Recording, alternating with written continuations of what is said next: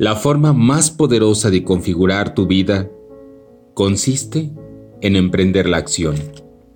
Si quieres dirigir tu vida, debes hacerte cargo del control de tus acciones. Lo que configura tu vida es lo que haces de forma consistente. Por lo tanto, la pregunta más importante es, ¿qué es lo que precede a tu acción? ¿Qué es aquello que te está motivando a actuar de cierta forma y no de otra? Para que los cambios sean auténticos, tienen que ser duraderos y consistentes. Todos en algún momento hemos experimentado algún cambio pasajero, alguna situación que de repente nos movió, nos cansó y dijimos, ya no más, ya no estoy dispuesto, pero por alguna extraña razón volvemos a regresar a eso.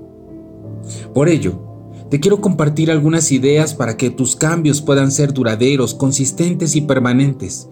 Eso que tanto estás buscando requiere de una dirección y requiere de acciones sumamente concretas. Por eso, el primer paso consiste en que eleves tus criterios. Lo primero que tienes que hacer en cualquier momento en que desees sinceramente producir un cambio consistente en ti es elevar tus criterios. Escribe todas aquellas cosas que ya no estás dispuesto a aceptar en tu vida. Todas las que ya no quieres seguir tolerando y todas aquellas en las que aspiras convertirte. Y ve decidiendo cuál será la acción concreta que vas a ejecutar en cada una de ellas.